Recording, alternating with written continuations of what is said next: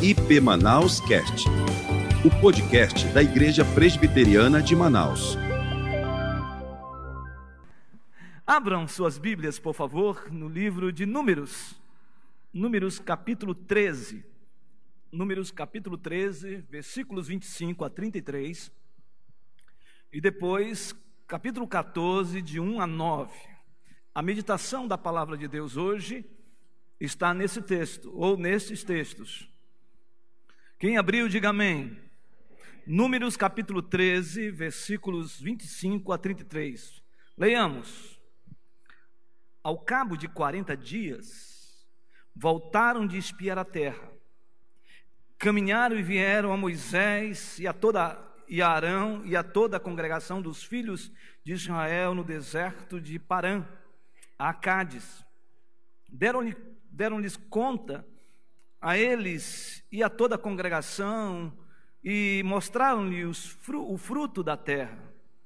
Relataram a Moisés e disseram: Fomos à terra que nos enviaste, e verdadeiramente mana leite e mel. Este é o fruto dela. O povo, porém, que habita nessa terra é poderoso, e as cidades muito grandes e fortificadas também vimos ali os filhos de Anak. Os amalequitas habitam na terra do Negueb, os heteus, os jebuseus e os amorreus habitam na montanha. Os cananeus habitam ao pé do mar e pela ribeira do Jordão. Então Caleb fez calar o povo perante Moisés e disse: Eia, Subamos e possuamos a terra, porque certamente prevaleceremos contra ela. Porém, porém os homens que com ele tinham subido disseram: Não poderemos subir contra aquele povo, porque é mais forte do que nós. E diante dos filhos de Israel, infamaram a terra que haviam espiado, dizendo: A terra pelo meio da qual passamos a espiar é terra que devora os seus moradores, e todo o povo que vimos nela são homens de grande estatura. Também vimos ali gigantes, os filhos de Anak são os descendentes de gigantes. E éramos aos nossos próprios olhos como gafanhotos, e assim também o éramos aos seus olhos. Levantou-se, pois, toda a congregação e gritou em voz alta, e o povo chorou aquela noite. Todos os filhos de Israel murmuraram contra Moisés e contra Arão, e toda a congregação lhes disse: Tomara tivéssemos morrido na terra do Egito, ou mesmo neste deserto. E porque nos traz o Senhor a esta terra, para cairmos à espada e para que nossas mulheres e nossas crianças sejam por presa, não nos seria melhor voltarmos para o Egito? E diziam uns aos outros: levantemos um capitão e voltemos para o Egito. Então Moisés e Arão caíram sobre o seu rosto perante a congregação dos filhos de Israel. E Josué, filho de Num, e Caleb, filho de Jefoné, dentre os que espiaram a terra, rasgaram as suas vestes e falaram a toda a congregação dos filhos de Israel, dizendo: A terra pelo meio da qual passamos a espiar é terra muitíssimo boa se o Senhor se agradar de nós, então nos fará entrar nessa terra e nola dará, terra que mana leite e mel. Tão somente não sejais rebeldes contra o Senhor, e não temais o povo desta, dessa terra, porquanto, como pão os podemos devorar, retirou-se deles o seu amparo, o Senhor é conosco, não os temais. Palavra de Deus. Vamos orar? Obrigado, Senhor, por esse momento de um momento tão especial que tivemos aqui através do louvor, da adoração, da entrega dos dízimos. Obrigado, Senhor Deus, pela vida dos meus irmãos que estão aqui nesta noite, neste auditório. Obrigado, Senhor, pela vida dos meus irmãos e minhas irmãs que estão em suas casas, nos seus trabalhos, nos seus afazeres, mas estão conectados conosco, assistindo e participando e cultuando o teu nome. Obrigado, Senhor, porque nós temos a oportunidade de abrir a Sua palavra e ouvir a Sua voz. Por isso, Deus, Tens misericórdia da minha vida, enche-me com teu espírito e que a minha boca seja tão somente instrumento em tuas mãos e que a minha mente seja completamente envolvida pela mente de Cristo.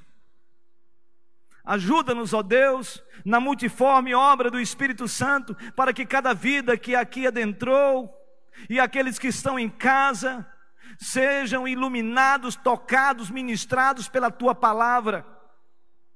Que seja assim, Deus, para a glória do teu nome. Em nome de Jesus. Amém. Onde reside o seu gigante? Onde reside o seu gigante? Todos nós enfrentamos gigantes. E gigantes aqui são as lutas, são os obstáculos, são os grandes enfrentamentos que nós passamos. Todos que estão aqui, de alguma maneira, têm experimentado e enfrentado grandes desafios nesse tempo. Você que está nos assistindo hoje também, é possível que muitos estejam enfrentando o gigante realmente da pandemia e esse gigante tem paralisado, tem gerado medo, apreensão, incertezas, inseguranças, desesperança.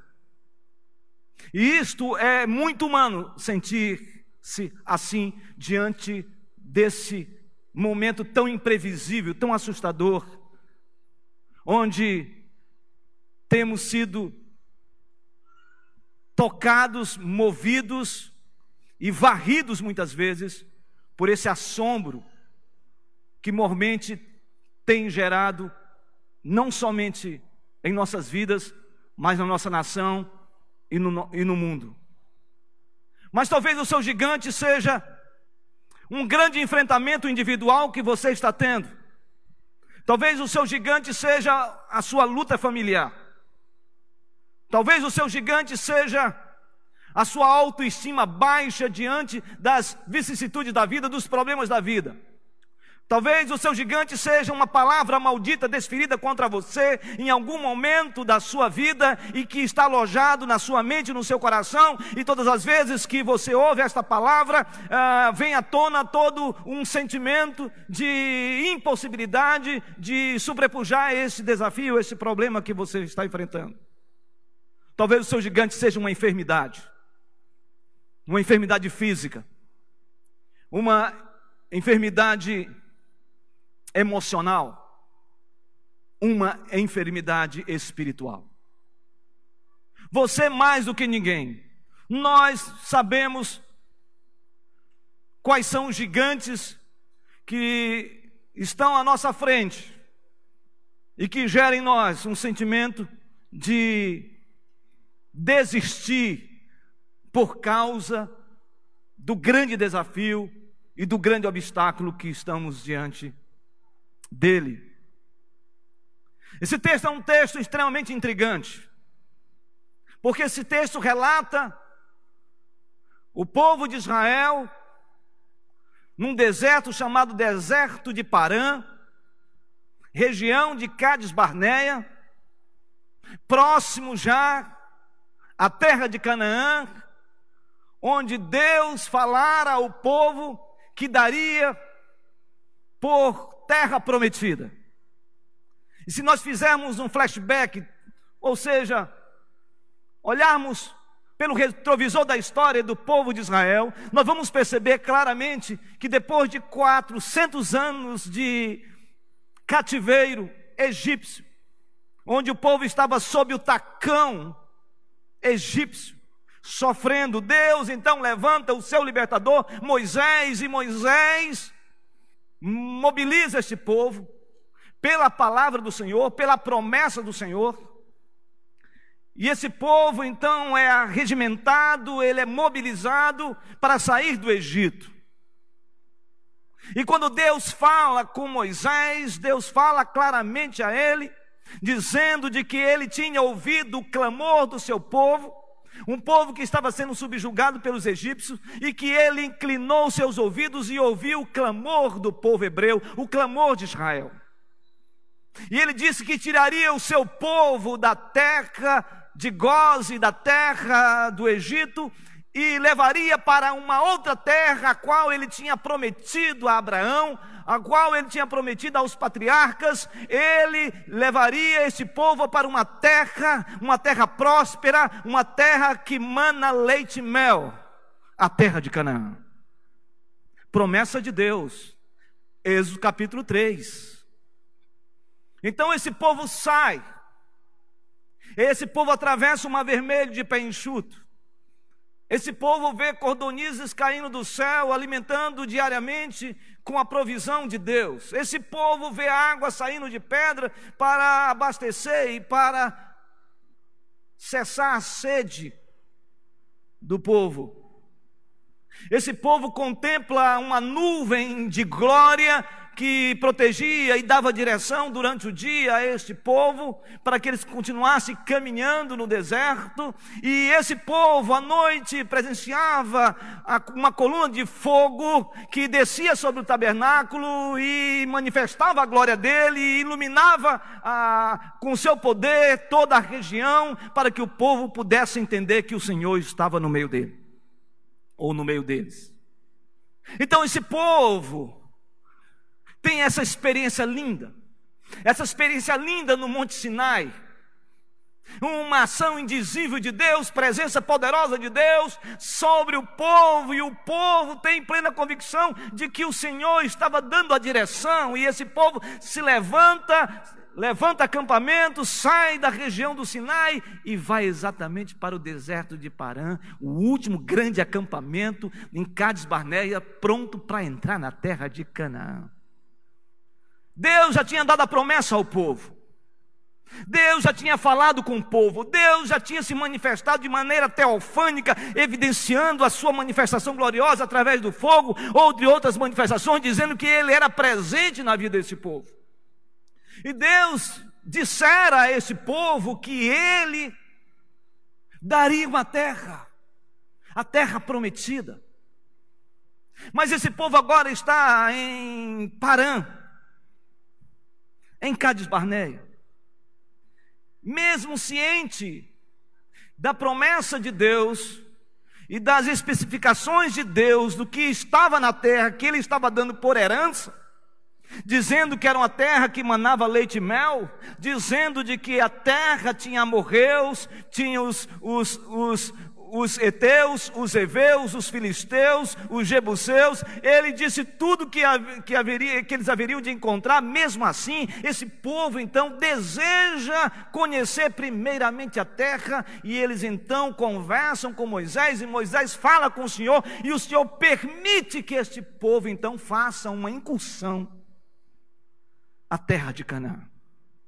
E o texto diz a partir do capítulo 13 de Números, que o Senhor fala de maneira permissiva a Moisés para que ele escolha doze príncipes, simbolizando as doze tribos de Israel, e esses doze jovens espias foram enviados para conhecer e fazer o reconhecimento da terra.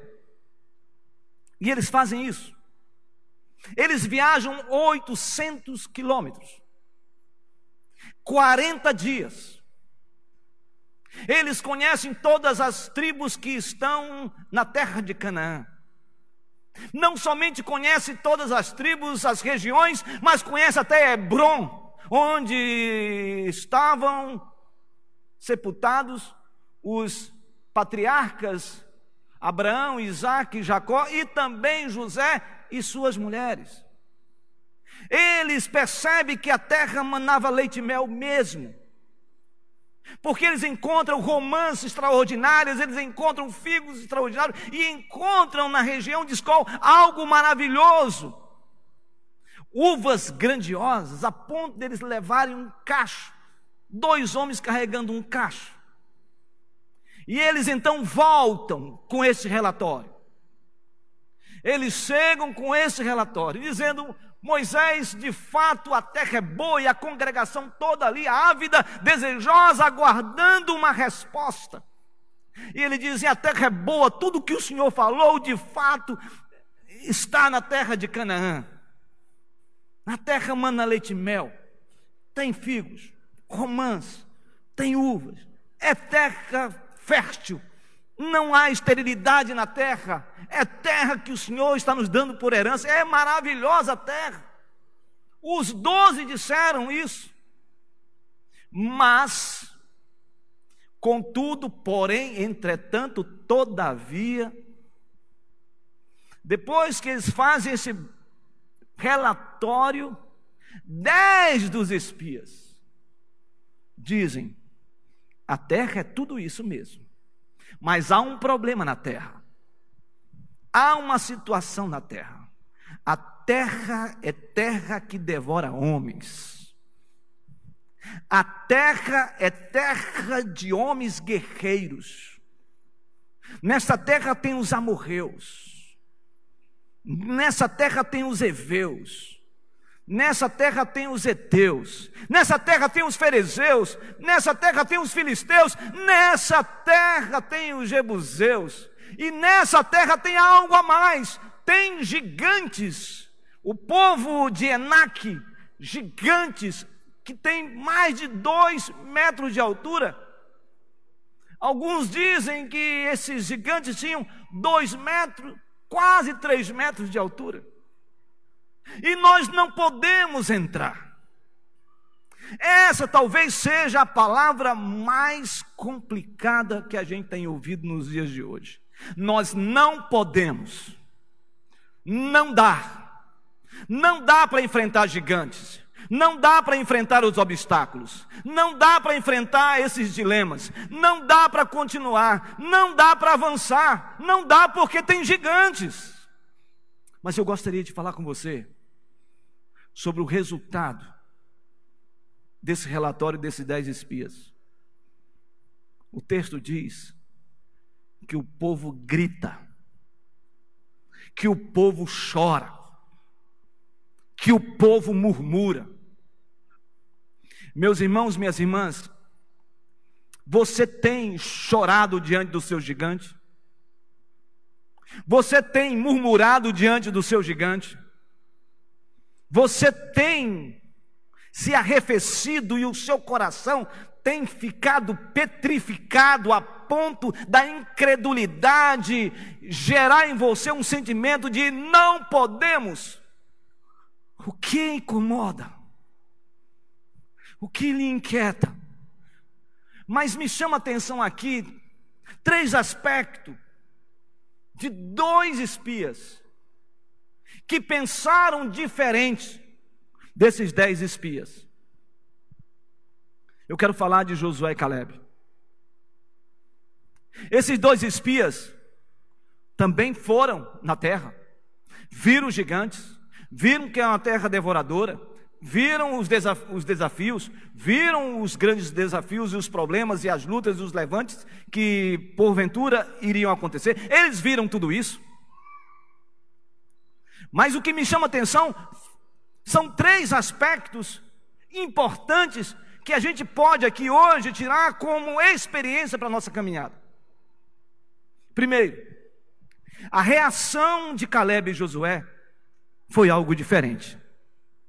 Foi diferente. Observe, por favor, o versículo de número 30 do capítulo 13. Diz assim: então Caleb fez calar o povo perante Moisés e disse: Eia, subamos e possuamos a terra, porque certamente prevaleceremos contra ela.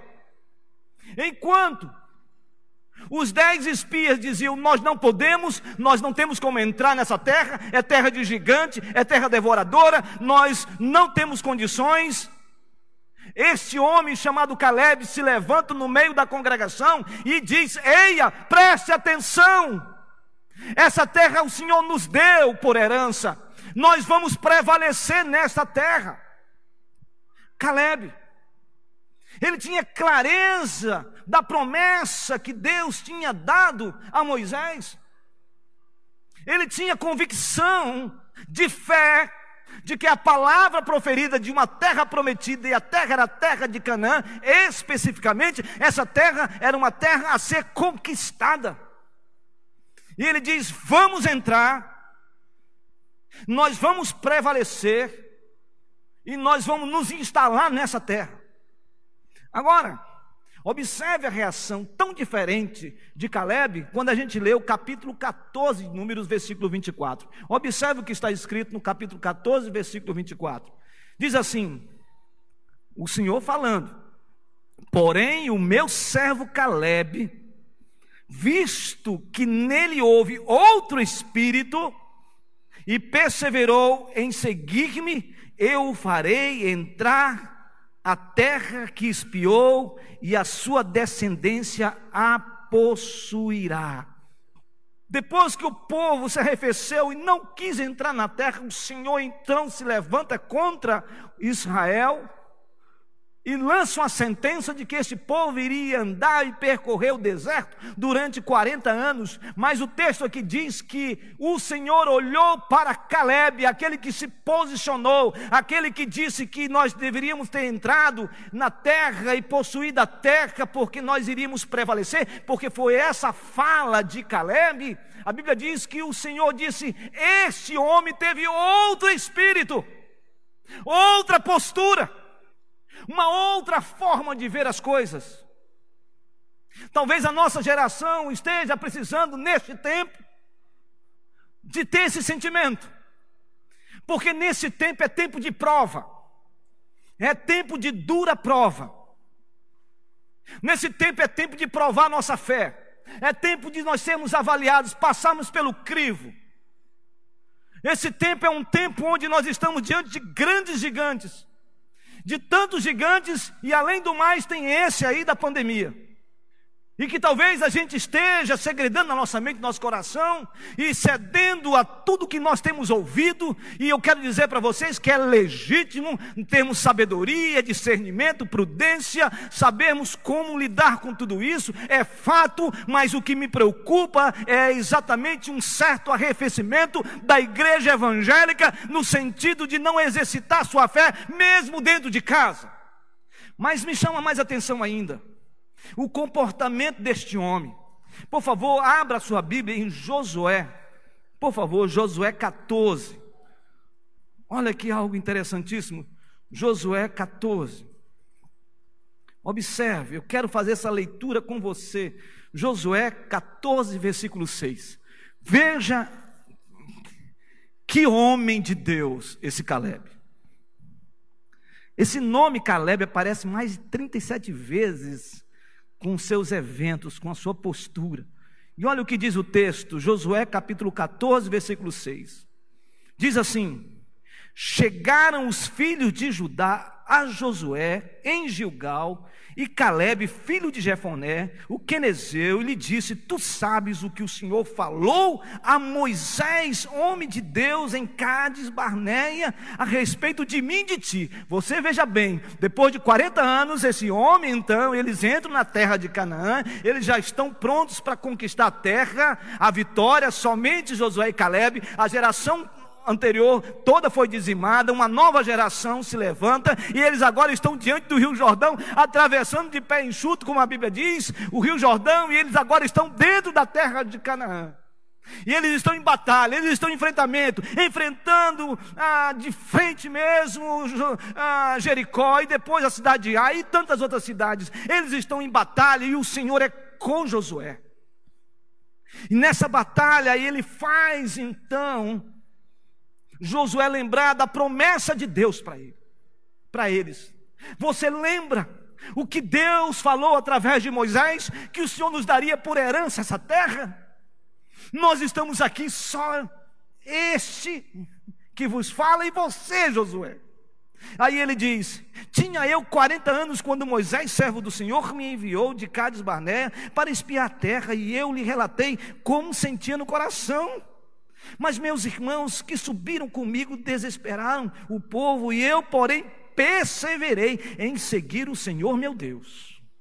Então Moisés, naquele dia, jurou, dizendo: Certamente a terra em que puseste o pé será tua e de teus filhos, em herança perpetuamente, pois perseveraste em seguir o Senhor meu Deus. Eis agora, o Senhor me conservou em vida, como me prometeu, 45 anos há, desde que o Senhor falou esta palavra a Moisés, andando Israel ainda no, no deserto, e já agora sou homem de quantos anos, irmãos? Quantos anos? 85 anos. Estou forte ainda hoje, como no dia em que Moisés me enviou. Qual era a minha força naquele dia? Tal ainda agora para o combate, tanto para sair a ele como para voltar. Agora, pois, dá-me este monte de que o Senhor falou naquele dia, pois naquele dia ouviste que lá estavam os anaquins e grandes e fortes cidades, o Senhor porventura será comigo para os despossar, como prometeu, Josué abençoou e deu a Caleb, filho de Jefoné, Hebron em herança. Portanto, Hebron passou a ser de Caleb, filho de Jefoné, o quenezeu, em herança até o dia de hoje, visto que perseverara em seguir o Senhor, Deus de Israel. Dantes o nome de Hebron era Kiriat Arba. Este Arba foi o maior homem entre os anaquins e a terra repousou da guerra. Você já pensou nisso? Agora eles estão na batalha e o Senhor encheu o coração de Caleb para conquistar o lugar mais desafiador, Hebron, terra conhecida como terra de Kiriat Arba. Arba era um grande líder, um gigante, o maior de todos. Esse homem, com 85 anos, ele subiu o monte e conquistou o monte. Ele ousou sonhar o sonho de Deus, a promessa de Deus, a palavra de Deus. Esta foi a reação de Caleb, porque ele creu na promessa de Deus. Meu irmão, minha irmã, eu não sei qual é o gigante que você tem enfrentado, mas se Deus segredou na sua vida uma palavra, uma promessa revelada nas Escrituras, saiba de uma coisa: apesar de todos os desafios, apesar de todas as agruras da vida, apesar de todos os obstáculos que nós estamos enfrentando, saiba de uma coisa: se Deus prometeu algo para você, Ele vai cumprir em nome de Jesus. Então, vá em frente, vá em frente. Reaja. Não caia na inércia. Não fique estático diante do gigante. Permaneça. Resista. Seja forjado no seu coração uma fé operosa, promovida pela fé salvífica, fé salvadora. Segundo aspecto que me chama a atenção desses dois espias, além deles terem uma reação diferente, eles tiveram uma visão diferente. Eles tiveram uma visão diferente. Observe, por favor, volte para o texto sagrado, palavra de Deus, em Números capítulo 13, versículo de número 32 e 33. Olha o que o texto diz. E diante dos filhos de Israel, infamaram a terra que haviam espiado, dizendo: A terra pelo meio da qual passamos a espiar, é terra que devora os seus moradores. E todo o povo que vimos nela são homens de grande estatura. Também vimos ali gigantes. Os filhos de Anak são descendentes de gigantes. E éramos aos nossos próprios olhos como gafanhotos, e assim também o éramos aos seus olhos. Você já pensou nisso? O relatório dos dez, o relatório dos dez era exatamente esse: terra perigosa, terra que tem gigantes, terra que vai nos consumir. Nós não temos condições, nós seremos dizimados, esses dois milhões, sem contar crianças e mulheres, serão todos dizimados nessa terra, porque os gigantes vão prevalecer sobre nós. Mas o que me chama atenção é o olhar deles. Eles dizem que quando eles olhavam para os gigantes, eles diziam: esses gigantes nos viam como gafanhotos. Mas o pior de tudo é que eles também tinham uma visão a respeito dos gigantes. Eles se sentiam como gafanhotos. É assim que os gigantes da vida fazem conosco. É assim que a luta que você trava muitas vezes gera e promove esse sentimento em nós. Um sentimento de que o gigante, o sentimento que o obstáculo, o sentimento de que esse, essa, esse grande problema que você está enfrentando é tão grandioso que você se sente apequenado. Mas mais do que isso, você se sente uma pessoa incapaz de prevalecer diante desse desafio. Estes homens tiveram uma visão diferente. A visão deles era: nós vamos entrar nessa terra e nós vamos vencer esses gigantes. Nós vamos vencer todos esses gigantes. Essa era a visão. Visão de, de gente que não se vê como gafanhoto. Visão de gente que não se vê apequenado diante do problema. Visão de gente que não se submete muitas vezes ao levante do inferno contra a sua vida. Visão de gente que sabe quem é e a quem pertence. Eles sabiam que eles eram filhos do Deus vivo. Eles sabiam que eles eram filhos do Senhor. Eles sabiam que o Deus Todo-Poderoso estava de fato com eles. Eles tinham clareza disso. E portanto eles cresceram. Eles se posicionaram. Quando eu leio esse texto, só lembro de um outro, que está em 1 Samuel. O texto de Davi com Golias. Davi vai levar comida para os seus irmãos e há uma batalha grandiosa entre os filisteus e o povo de Israel. E quando Davi vai levar comida, ele começa a ver um povo meio assustado e o exército de Israel totalmente assustado. Por quê? Porque tinha um gigante, um gigante também descendente desses aqui, dos anaquins. E esse gigante era um gigante conhecido como Golias, um mercenário. Para você ter uma ideia, esse gigante tinha quase três metros.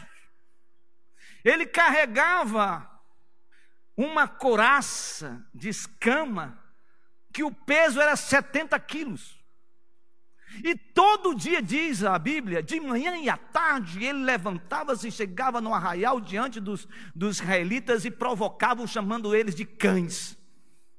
Davi chega e diz: O que está acontecendo nesse lugar? tem um cara aí que todos os dias chama para pelejar, para envergonhar, para denegrir a imagem do povo de Deus, a imagem do povo de Israel. Curtando a parada, Davi se coloca na brecha. E Davi se posiciona dizendo: Rei Saul, eu estou aqui e vou batalhar contra esse gigante. Nem a armadura colocada sobre Davi, eu fico imaginando a cena, recebe a minha armadura, Davi, Saul dizendo, e lá vai Davi arrastando aquele negócio todo, ele disse, isso não é comigo não. Ele leva a sua funda, ele leva as pedrinhas e vai para a batalha.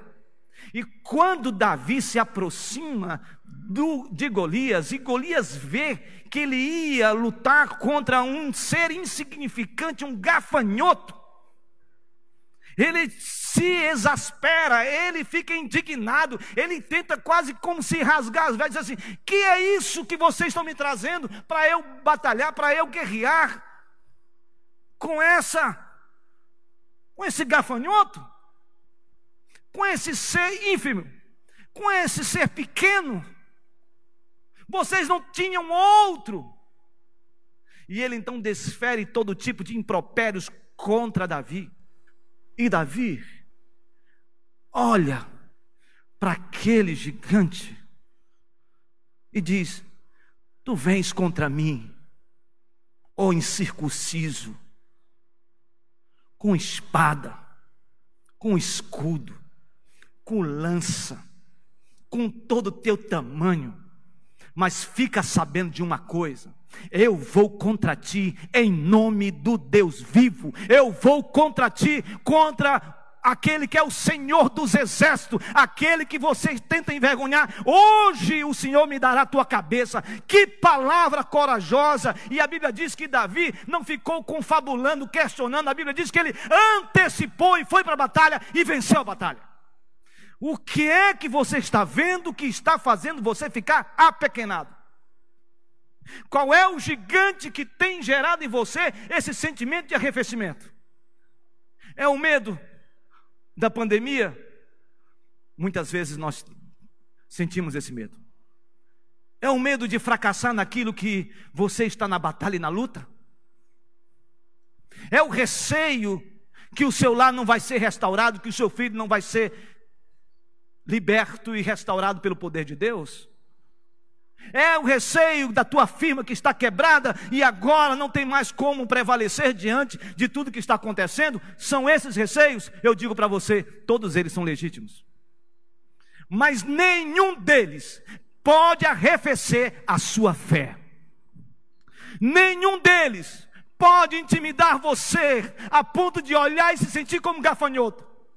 Em nome de Jesus, que o Senhor restaure a nossa visão, que a nossa retina nesta noite, que o nosso olhar nessa noite seja um olhar assim. Tem problema sim, tem obstáculos sim, tem situações terríveis, mas esses obstáculos, essas situações são oportunidade de vitória, em nome de Jesus.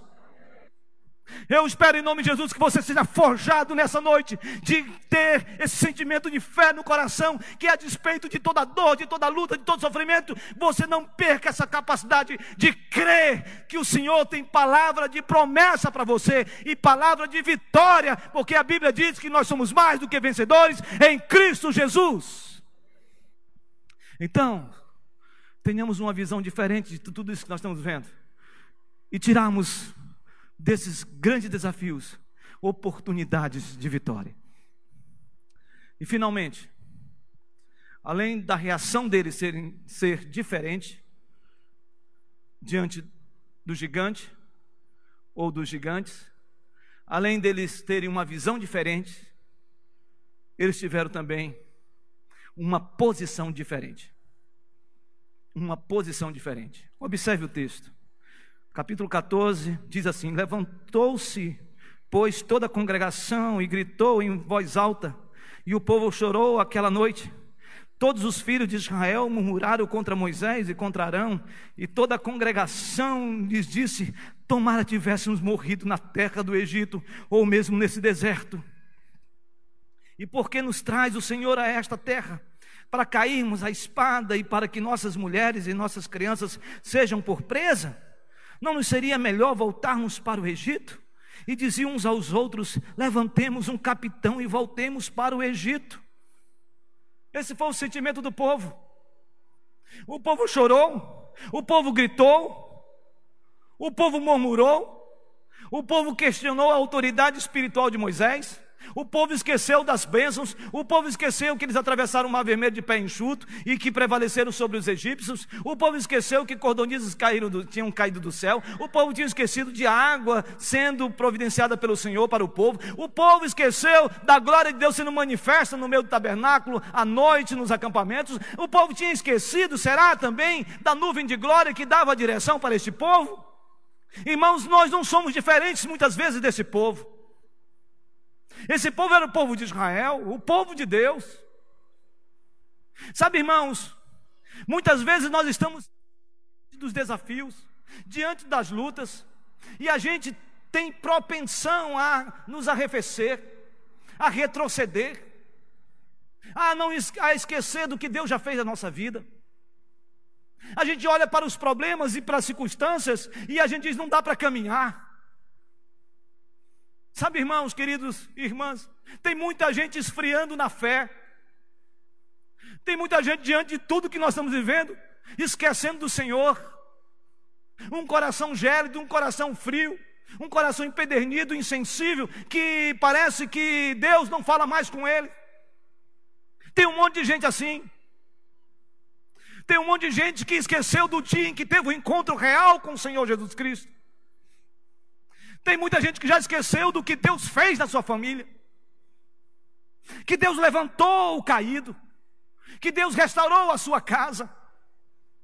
Que Deus deu providência, deu graça, deu um trabalho, deu um emprego, deu algo maravilhoso. Tem gente que esqueceu tudo isso e esqueceram do que o Senhor fez. E a vontade que tem é de retroceder. Ficar completamente involucrado na sua casa, não se comprometendo com o reino, não se envolvendo com o reino, não se engajando com o reino, não tendo experiência real com o Senhor, mas ao contrário, está completamente entorpecido por tantas palavras que não vêm de Deus e nem da palavra de Deus para ele, mas ele agora se consola, ele apenas se vive enveredado pelo que as pessoas dizem, não pelo que Deus está dizendo. Mas a posição de Josué e Caleb é um ensino para, para mim e para você hoje aqui.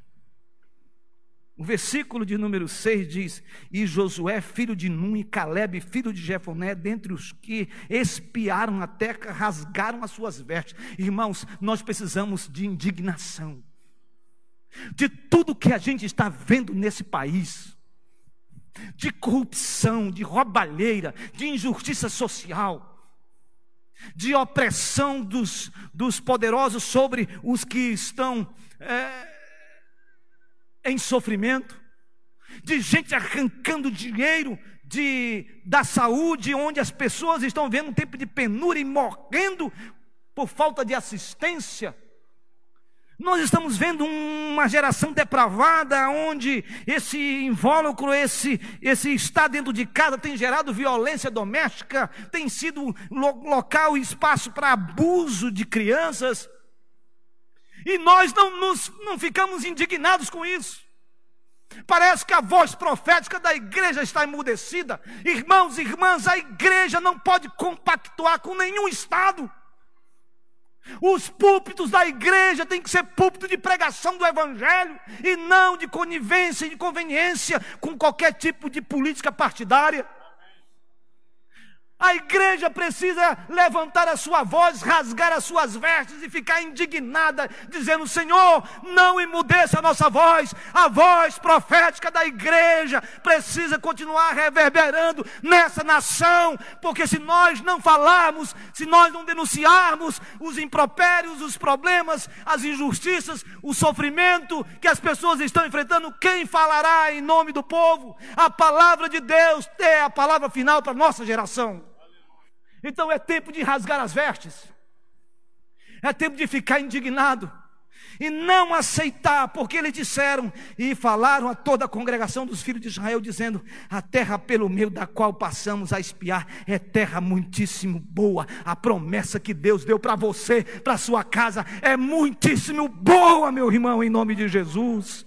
Se o Senhor se agradar de nós, se o Senhor se agradar da igreja presbiteriana de Manaus, se o Senhor se agradar das famílias da igreja presbiteriana de Manaus, se o Senhor se agradar da igreja do Senhor no Brasil, se o Senhor se agradar de nós, então nos fará entrar nessa terra e nola dará, terra que mana leite e mel. Tão somente não sejais rebeldes, não sejamos rebeldes, irmãos, contra o Senhor. Não temais o povo dessa terra, não tema o inimigo em nome de Jesus, porquanto, como pão os podemos devorar, retirou-se deles o seu amparo, o Senhor é conosco, não temais, o Senhor é conosco, irmão, nessa batalha, e o gigante vai ser vencido em nome de Jesus. Amém. Essa é a nossa posição.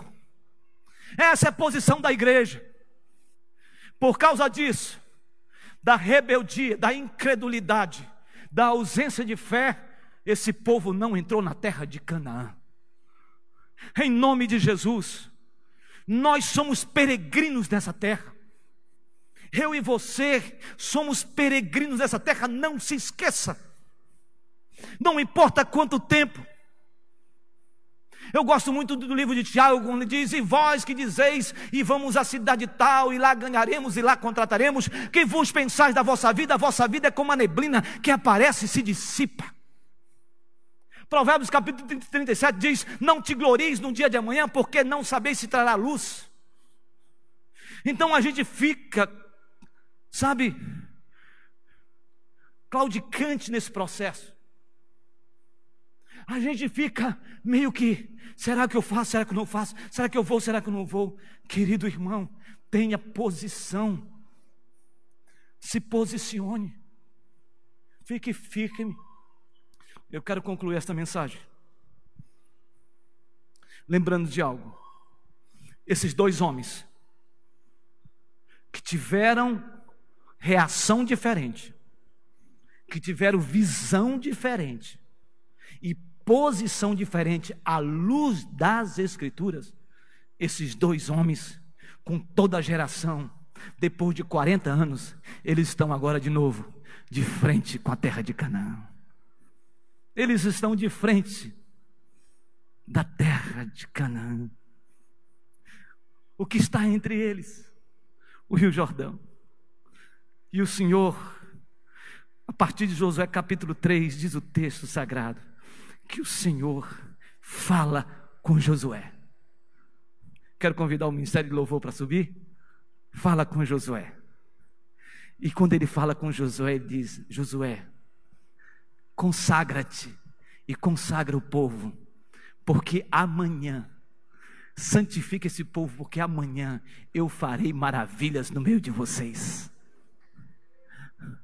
Ele diz: coloca os sacerdotes com a arca da aliança na frente, e pisa.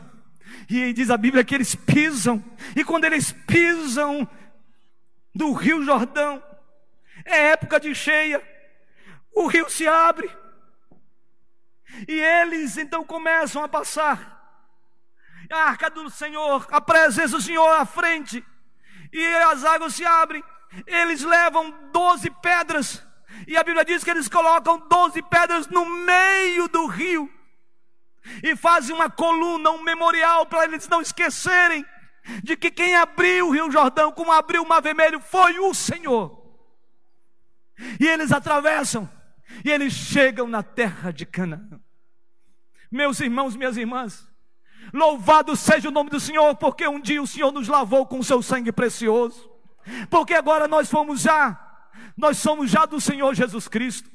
Nossos nomes já foram escritos no livro da vida. Eu e você já fomos reconciliados. Nós já fomos regenerados pelo Espírito Santo. Nós pertencemos ao Rei dos Reis, Senhor dos Senhores. Então, irmãos, nós todos aqui somos peregrinos. E agora eu quero dizer para você que nós temos uma pátria, uma Canaã celestial. Uma Canaã celestial. E nós estamos rumando para essa, para essa pátria. A nossa terra não é nesse mundo, não é daqui. Nossa terra maravilhosa, a Nova Jerusalém, a Taviá é, na mansões celestiais, e eu e você fomos chamados para esse tempo. Então, enquanto estivermos aqui, vamos servir ao Senhor, vamos nos posicionar, vamos ter uma visão diante dos gigantes, vamos ter reação cristã diante dos problemas, mas irmãos, não esqueçamos, nós um dia estaremos face a face com o Senhor, e diante do Rei dos Reis, Senhor dos Senhores, nós vamos declarar a Ele a honra, a glória, o louvor, o domínio pelos séculos dos séculos, e a igreja diz: Amém. Você crê nisso? Então vamos ficar de pé. E nós vamos cantar um cântico. Nós vamos adorar a Deus com esse cântico. Esse cântico fala de fé. Esse cântico fala que diante dos gigantes nós precisamos ter uma reação diferente. Lembrando das promessas de Deus na nossa vida diante dos gigantes. Nós precisamos ter uma visão, nosso olhar não pode ser míope, o nosso olhar tem que ser um olhar de vencedor em Cristo Jesus. Nós precisamos ter uma posição, irmãos. E o Senhor está forjando você para esse tempo. E enquanto estivermos adorando esse cântico, lembre-se: todos os gigantes que têm se levantado contra a sua vida, eles serão vencidos, eles cairão, porque o Senhor é conosco. Por isso, não temais, o Senhor é conosco. Em nome de Jesus. Cada vez que minha fé é provada, Você pode adorar fortemente. tu me dás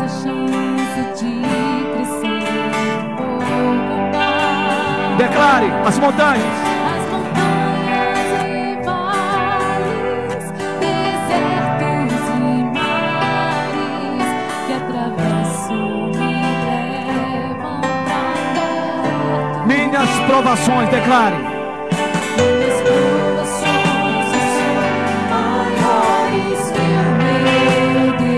E não vão.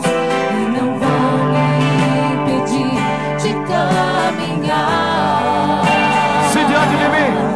Se diante de mim. Não se abrir. Não se abrir. Levante as mãos. Levante as mãos e declare. Deus vai me fazer andar.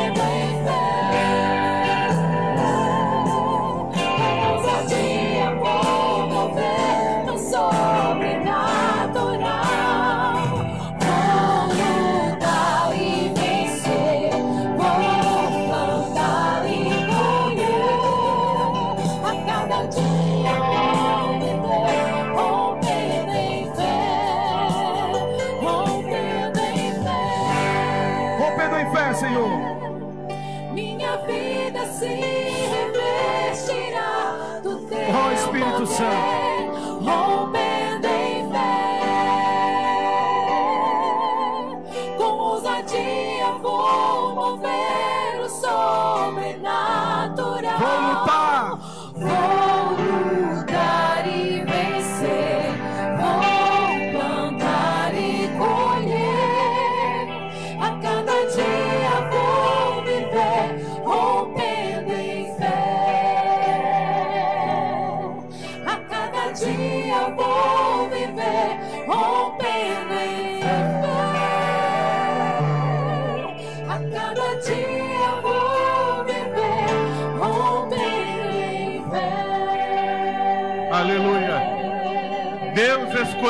noite para fortalecer nossa fé. Deus escolheu essa noite para fortalecer nossa fé. Aleluia. Quando nós chegamos aqui, o presbítero Marinho orou comigo ali e disse: Pastor, essa noite é a noite que Deus vai tocar o povo. É noite de toque, de renovo. Não foi assim, Marinho? De fortalecimento. Louvado seja o nome do Senhor. Nós vamos orar agora e nós vamos pedir ao Senhor que nos alcance poderosamente, que renove a nossa fé, que nos faça andar altaneiramente em direção a esse gigante, não retroceder em nome de Jesus. Você acredita nisso? Você acredita nisso? Senhor, em nome de Jesus. Nesta noite, Senhor, é noite de milagres. É noite que o Senhor trouxe o teu povo até aqui para fazer-lhes a renovação de sua fé. Diante de gigantes, diante de problemas, de dificuldades, diante de relatórios pessimistas, Senhor, o Senhor é acima de tudo isso. O Senhor está acima de tudo isso. Senhor, em nome de Jesus, coloque fé no coração de todos esses amados irmãos e irmãs. Uma fé inabalável, uma fé que os fará andar, Senhor, de forma altaneira, uma fé que os fará, Senhor, lutar esta batalha a ir à luta, a não retroceder, a continuar acreditando, crendo, esperando, porque o milagre virá, porque o milagre virá, em nome do Senhor Jesus. Senhor, nós te agradecemos por essa noite maravilhosa, por essa mensagem. Deus eterno, nós te louvamos por toda a tua bênção derramada sobre nós hoje, no nome de Jesus. Amém. Amém.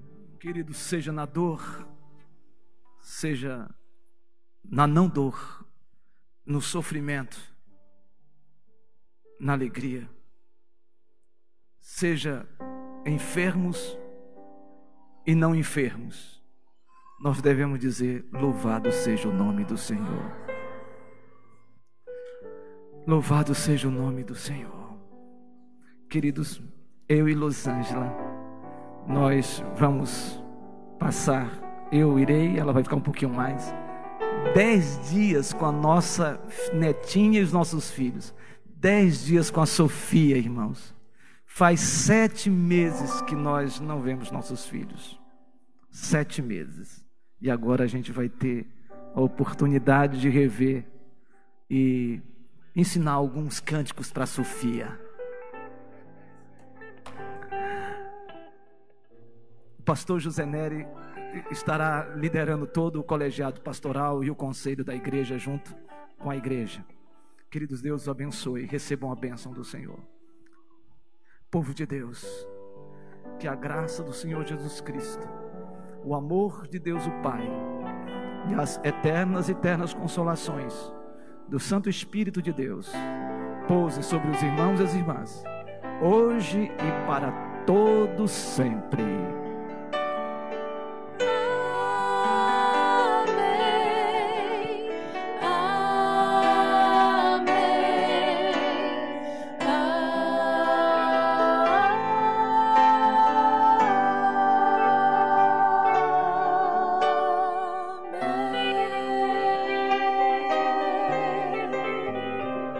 Louvado seja o nome do Senhor.